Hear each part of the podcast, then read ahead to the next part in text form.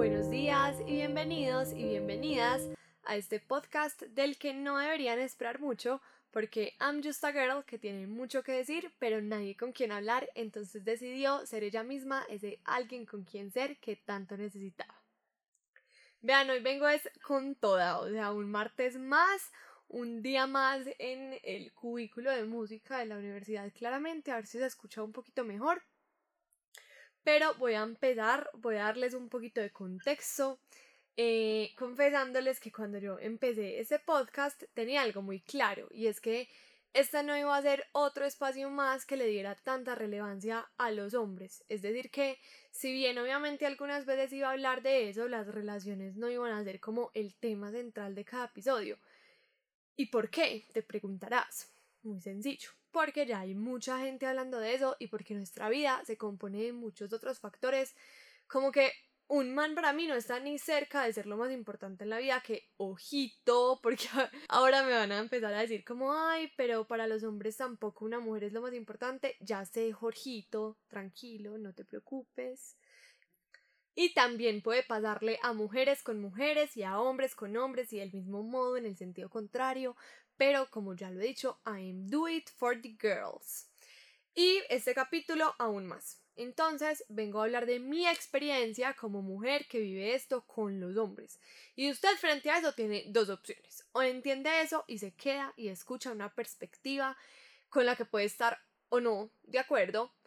O puede simplemente salirse. Y ya, y usted evita el estrés de escucharme y yo evito el estrés del mensajito en mi DM de y les embriste mini species. Porque no es que no crea que sea así, porque sí, acá se los estoy aceptando, sino porque simplemente no es necesario aclararlo, yo simplemente hablo de mi experiencia como mujer. Toda esa intro tan larga es para decir que efectivamente las sospechas son ciertas. Hoy hablaré de relaciones y como ya lo vieron me pone muy nerviosa el tema, por eso hablo de más y tan rápido. Voy a empezar a hablar más lentico. Porque es que siento que me expone mucho la verdad, pero bueno, vamos a hacerle porque de eso se trata, de salir de mi zona de confort y mostrarme a mí misma que soy vulnerable y poder ser ese alguien con quien yo misma pueda ser, que es de lo que se trata todo esto y la razón por la que estoy acá sentada. El punto es que hace poquito estaba viendo un video donde una mujer hablaba precisamente de cómo se siente ser la mujer que nunca eligen, o sea, para nada ni siquiera en los equipos de educación física del colegio, aunque en eso tenían toda la razón. Y la verdad, yo, sobre todo esto, con esto último que les digo de no ser elegida en los deportes en el colegio, 0% ofendida, 100% identificada y la gente que estudió conmigo lo puede comprobar. Pero bueno, acá lo importante es que ella menciona que ser esta mujer implicaba muchas cosas negativas. Por ejemplo, escuchar más de lo normal ese preséntame a tu amiga. ¿cierto? Yo no puedo venir acá a decirles que yo he sido esa mujer porque sería demasiado conchuda, la verdad. A mí pretendientes nunca me han faltado, pero sí quiero hablar de una situación que creo que genera un sentimiento similar y es que viendo ese video yo decía como, bueno, es verdad que debe ser muy maluco ser la que nunca eligen, pero que hay de las que sentimos que no se eligen, pero nadie nos toma en serio, como que nos eligen para el ratico, pero después siempre va a llegar la que sí querían para una relación y tengo que reconocer que por mucho tiempo yo me sentía así, como la niña que no eligen, la niña que es muy linda como para hacerla del rato, la niña que es súper buena gente como para ser su amiga, la niña que es súper inteligente como para hacer trabajos con ella, pero nunca lo suficientemente linda, buena gente e inteligente como para ser una pareja, que esas eran como las cualidades que yo creía que tenía que tener y yo sentía que las tenía y todo el tiempo me lo hacían saber. Entonces yo me sentía siempre como la niña a la que le querían mecatear. Nunca a la que le darían los buenos días o le dedicarían un tweet o le llevarían flores. Siempre la niña con la que querían engañar a su novia, nunca la novia. Y como les decía, yo mucho tiempo me culpé por eso y me sentía muy mal, porque es que además podemos hablar, por favor, de la presión social que existe sobre el tener novio. O sea, las tías que no falten preguntando por él en Navidad. Mis abuelos hasta preocupados de por qué era que la niña no consigue novio. las redes sociales mostrando relaciones perfectas por todos lados que créanme no lo son y hasta los amigos de uno diciendo todo el tiempo como ay yo no sé por qué tú no tienes novio tú eres la mujer que todos quisieran tener y aquí el tema es que yo me cansé de escuchar esa frase porque yo decía como entonces qué pasa conmigo y todo a mi alrededor apuntaba a que era mi culpa a que había algo mal conmigo. Incluso un amigo me llegó a decir que es que yo era muy linda, pero no tenía cara de novia. Y yo como, pero, pero ¿cómo así? Entonces, ¿qué hago? O sea, esta, esta es mi cara. Entonces nunca voy a merecer amor porque no tengo cara de novia. O sea, ¿cómo hago para cambiarme la cara y tener cara de novia? Era un estrés que, o sea, no sé en qué momento llegó a mí, pero les puedo decir que fue muy heavy. Entonces, en esa conversación conmigo misma de qué tendré que hacer para, para ser esa mujer, porque si ya soy la mujer que todos quisieran tener según todo el mundo, porque realmente nadie me quiere tener. Entonces yo logré entender después de mucho tiempo algunas cosas. Primero, creo que ya lo dije en otro capítulo, y es que uno no puede elegir qué puesto tiene en la vida de otra persona, pero sí puede y debe elegir estar en su primer lugar en su propio primer lugar.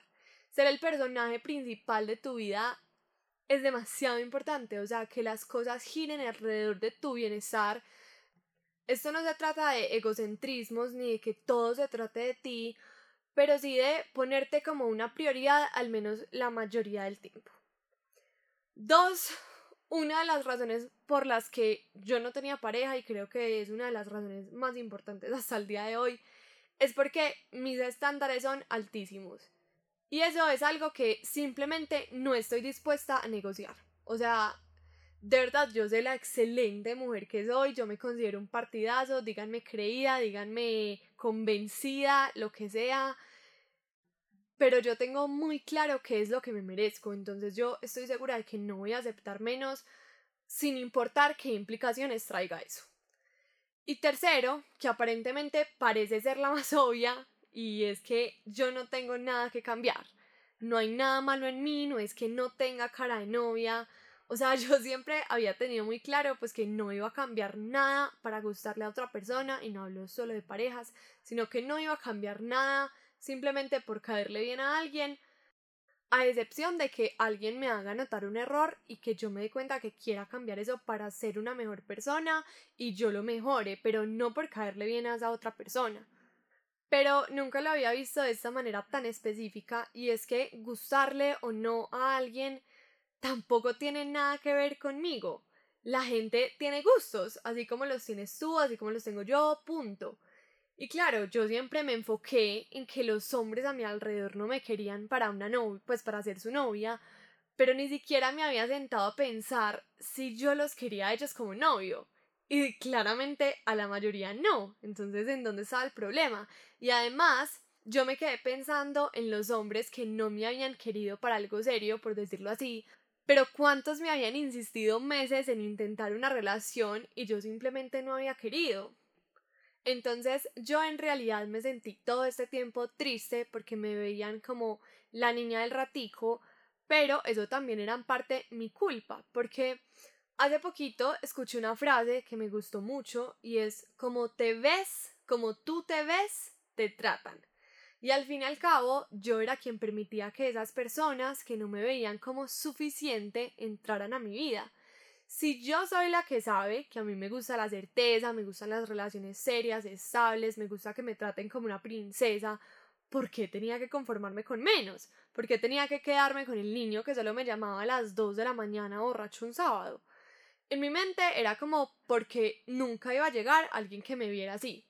Entonces pues tenía que disfrutar de esas migajas porque pues era lo que me merecía, pero obviamente no, de ninguna manera. Aunque evidentemente esa persona no ha llegado, pues sé que llegará. Y mientras tanto me estoy convirtiendo en la mujer que quiero ser y estar segura de que esa mujer se merece todo lo que quiere en una pareja y más. Y elegir o aceptar algo que esté por debajo de eso sería una falta de respeto conmigo misma y sería muy responsable conmigo porque yo soy consciente de que no es lo que quiero ni lo que necesito y punto, es completamente válido. Así como también sería válido reconocer que no quisiera una relación estable, sino que quiero algo casual y no tendría menos valor por eso, pero incluso si esa fuera la situación, que no es la mía en este momento, pero ajá, hagamos suposiciones, también debería preguntarme con qué tipo de persona quiero pasar el rato. Quiero pasar el rato con ese que les dije ahorita que me llama borracho el sábado a las 2 de la mañana, o quiero pasar el rato con alguien que me trata lindo, que me invita a planes chéveres, que está pendiente de mí, no sé, ¿cierto? Tampoco estoy diciendo que alguna de las dos opciones esté mal, lo que digo es que debemos responder a nuestras necesidades emocionales y ponernos como prioridad, y eso también implica, de cierta manera, reconocer qué es lo que necesitamos, qué es lo que queremos, qué nos hace sentir cómodos, porque después, cuando elijamos algo que no respondía a esas necesidades, vamos a decir que a esa persona le hace falta responsabilidad afectiva, cuando realmente a quien le faltó esa responsabilidad es a nosotros mismos por no habernos hecho caso, por haber elegido algo que no nos merecíamos o ni siquiera elegir, por haber aceptado algo y por pensar que podíamos cambiar a alguien cuando claramente sabíamos que no. Que ojo, este es el caso cuando esa persona nos hizo saber desde un principio sus intenciones, sea con palabras o con hechos, y nosotros simplemente decidimos ignorarlo y estrellarnos ahí sabiendo perfectamente lo que iba a pasar. Porque también existen esos hombres que lo enamoran a uno, que le dicen que lo aman, le presentan a la familia, a sus amigos, le mandan regalos, que le dan señales equivocadas. Literalmente te dicen que se ven en un futuro contigo y después de que logran lo que quieren, que todos acá sabemos perfectamente qué es, pues se desaparecen y dicen que perdón, que es que se confundieron. Pero bueno, esto ya se está volviendo como muy largo, y de paso como muy personal y yo no quiero eso, entonces simplemente recapitulemos las conclusiones del día. Primero, una vez más, sé como Barbie, sé lo que quiere hacer, ya llegará alguien que ame eso y que tú lo ames también, y si no, que seguro que sí, pero y si no, no pasa nada, una pareja no es lo único ni lo más importante en la vida, hay muchas otras maneras de disfrutarnos. Segundo, date tu lugar en tu mundo, que cuando tú te das tu lugar, las otras personas están obligadas a respetarlo, y si no, que se vayan. Tercero, eres libre de vivir tus relaciones como tú quieras, pero ten claro precisamente qué es eso que tú quieres, y quien no esté como de acuerdo con eso, ni siquiera deberías estarlo considerando para estar contigo. Simplemente, bye. Y cuarto, y más importante, y la razón de este podcast, sé el main character, el personaje principal de tu propia vida. Deja de darle tanto poder a los demás o de creer que necesitas a una persona cuando tu prioridad no debería ser nadie diferente a ti mismo. Y les aseguro que después de entender esto, uno comienza a trabajar tanto en uno mismo y a montarse en una peli de convertirse en la persona que quiere ser y se empieza a sentir una persona tan increíble que se merece todo lo lindo y lo bueno y lo mágico y eso solito atrae a tu vida todas las personas que mereces y no solo como pareja, sino todas las personas que te rodean. Eso fue todo, yo soy Manu, su host, muchas gracias por estar escuchándome Chao, mucho amor y brillitos para esta semana.